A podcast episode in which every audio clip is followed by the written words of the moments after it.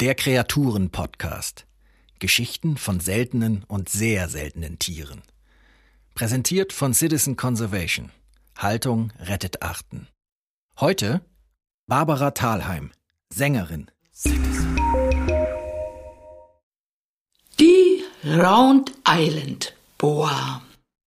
Als kleiner Junge lebte der Engländer Gerald Darrell in den 1930er Jahren mit seiner Familie auf der griechischen Insel Korfu. Während sein älterer Bruder Lawrence dort dichtete und schrieb und später als aussichtsreicher Anwärter auf den Literaturnobelpreis galt, verbrachte seine Mutter ihre Zeit am liebsten damit, voller Begeisterung immer neue idyllische Orte auszusuchen, an denen sie sich später bestatten lassen wollte. Gerald selbst sammelte lieber Tiere. Er schleppte alles nach Hause, was er finden konnte. Landschildkröten, Eulen, Insekten. Die reichhaltige griechische Natur war für ihn eine einzige Fundgrube. In seinem späteren Leben sollte Darrell diese drei Eigentümlichkeiten seiner etwas exzentrischen Familie zu einem großen Gesamtpaket schnüren. Der Leidenschaft für Tiere blieb er Zeit seines Lebens treu. Er reiste als Tierfänger auf der Suche nach seltenen Arten rund um den Globus und gründete schließlich einen eigenen Zoo auf der britischen Kanalinsel Jersey, um bedrohte Arten vor dem Aussterben zu retten. Mit seinem Bruder teilte er das Talent fürs Schreiben. Seine Korfu-Erinnerungen, meine Familie und anderes Getier wurden zum internationalen Bestseller. Insgesamt verfasste er 37 Bücher. Und vielleicht war es ja Mutters Leidenschaft für idyllische Begräbnisstätten, die ihn 1976 schließlich nach Mauritius führte, eine Insel im Indischen Ozean, die bis heute als Paradies unter Palmen gilt, die aber auch den schaurigen Beinamen Insel der ausgestorbenen Tiere trägt. Denn hier ruht einer deren prominentester Vertreter, der Dodo. Die flugunfähigen, pummeligen Riesentauben torkelten einst in großer Zahl über den Boden von Mauritius und genossen ihre Lieblingsspeise aus vergorenen Früchten, hatten nicht nur einen auffällig großen Kopf, sondern womöglich auch andauernd einen ordentlichen Brummschädel. Das war allerdings nicht der Grund, warum sie desinteressiert bis apathisch reagierten, als 1598 die ersten Europäer auf Mauritius anlandeten. Die beklagten zwar den mäßigen Geschmack der Riesentaube, die man zudem übermäßig lange kochen musste, aber die Seefahrer nahmen, was sie kriegen konnten. Und Dodos konnten sie besonders leicht kriegen, weil die einfach nicht wegliefen. Wegflogen ja schon gar nicht. Ebenso wie viele andere Inselbewohner rechneten die Dodos schlicht nicht damit, dass ihnen jemand etwas Böses wollen könnte. Ein Fehler. Sie wurden zur leichten Beute der Matrosen und frühen Siedler. Eingeschleppte Ratten, Schweine, Affen plünderten ihre schutzlos am Boden errichteten Nester, Ziegen, Hasen und Kaninchen verheerten die umliegende Vegetation. 1690 wurde letztmalig ein lebender Dodo gesichtet. Danach war Schluss. Dead as a Dodo sagt man im Englischen für Mause tot. Einzig in Ellis im Wunderland lebte der Dodo fortan weiter und auf dem Staatswappen von Mauritius. Der Dodo steht nicht allein mit seinem Schicksal.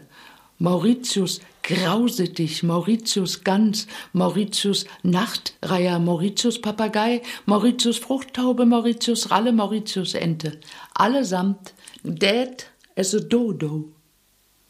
Der Name Mauritius scheint für Tiere nicht sonderlich förderlich fürs Überleben zu sein. So gesehen kann die Round Island Boa noch froh sein, denn eigentlich lebte sie auf Mauritius eher unauffällig am Boden zwischen den Dodo-Nestern vor sich hin. Und das schon seit 65 Millionen Jahren. Sie hatte also nicht nur Dodos, sondern auch schon die Saurier erlebt.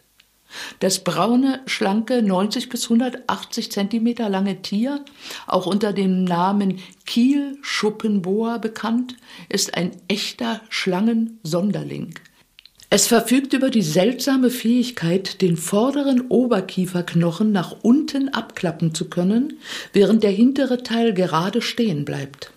Möglich wird das durch ein Gelenk im Oberkieferknochen und erforderlich wurde es, weil die Round Island Boa sich überwiegend von den walzenförmigen, glatt geschuppten und recht robusten Telferskinken ernährt, eine ebenfalls ausschließlich auf Mauritius heimische Echsenart, die sie mit diesem Trick trotz fehlender Arme effizient in sich hineinstopfen kann.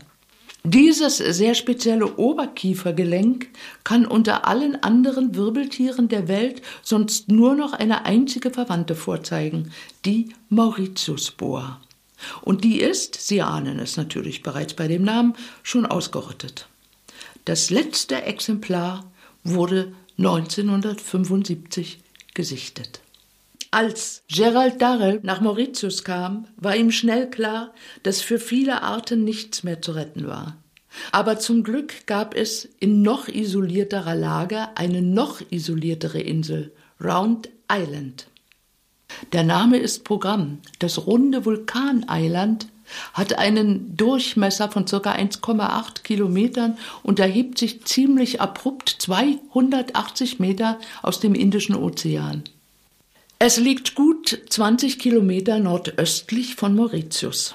Wegen seiner Unzugänglichkeit ist es vom Menschen und seinen Haustieren zwar länger verschont geblieben als Mauritius, aber von unberührt kann trotzdem keine Rede sein.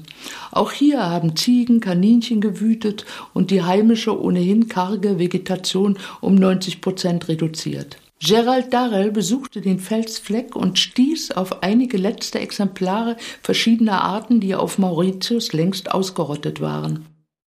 Günthers Taggeckos etwa, einer der größten Geckos der Welt, die Telfair-Skinke und eben diese Round Island Boa. Sie alle lebten rund um die buchstäblich letzten Palmen der Insel.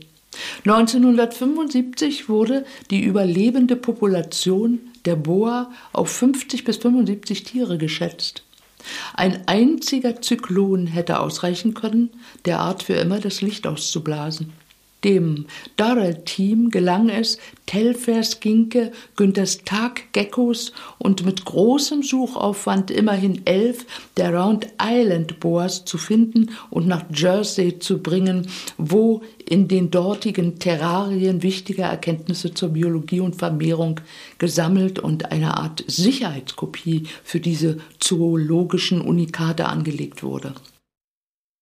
Gleichzeitig generierte Darres Artenschutzorganisation Gelder, Aufmerksamkeit und Personal, um Round Island nach und nach zu restaurieren. Es wurde von unerwünschten tierischen Eindringlingen befreit und wieder aufgeforstet und fortan gut bewacht. So erholten sich zunächst die ebenfalls fast ausgerotteten Telfair-Skinke, das Leibgericht der Round Island Boas. Mit dieser Grundlage schließlich gelang es auch den Schlangen wieder, nun ja, Fuß zu fassen. Ihr Bestand steigerte sich um stattliche 3000 Prozent, was erheblich eindrucksvoller klingt als eine Round Island Boa Weltbevölkerung von circa 1500 Tieren, von der man heute ausgeht. Selbst in Brandenburg hat manches Dorf mehr Einwohner.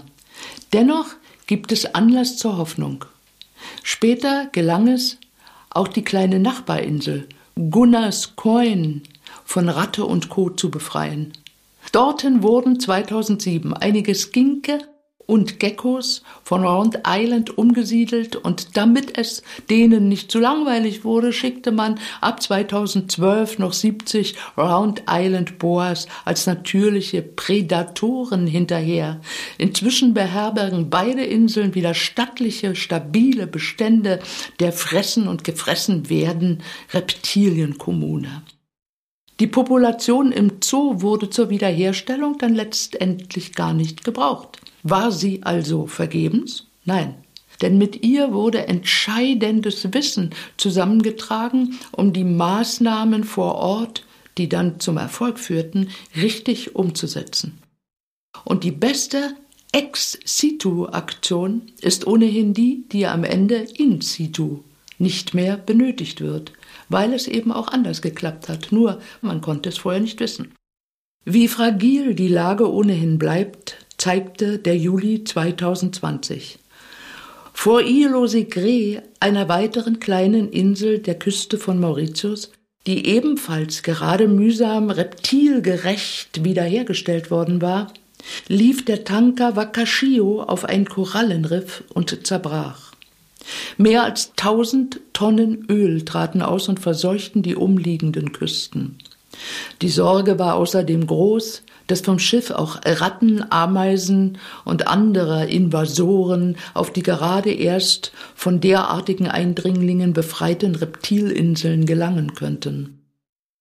Eine der Schiffshälften, der Wakashio, wurde später fachgerecht demontiert und entsorgt, die andere schleppte man trotz erheblicher Bedenken wegen möglicher Schwermetallbelastungen für die ganze Region einfach 15 Kilometer aufs Meer hinaus und versenkte sie dort in ungefähr 2000 Meter Tiefe, mitten in einem bei Walen besonders beliebten Meeresgebiet für die Jungenaufzucht. Ein idyllisch gelegener Platz für die letzte Ruhe, sicherlich. Aber kaum anzunehmen, dass dieses Vorgehen bei den Darrells auf große Gegenliebe gestoßen wäre. Danke fürs Zuhören. Das war ein Podcast von Citizen Conservation. Haltung rettet Arten. Eine Initiative zum Aufbau koordinierter Erhaltungszuchten gegen das Artensterben. Text Heiko Werning. Citizen Conservation finden Sie auch auf Facebook, Instagram, Twitter und YouTube oder unter www.citizen-conservation.org. Citizen.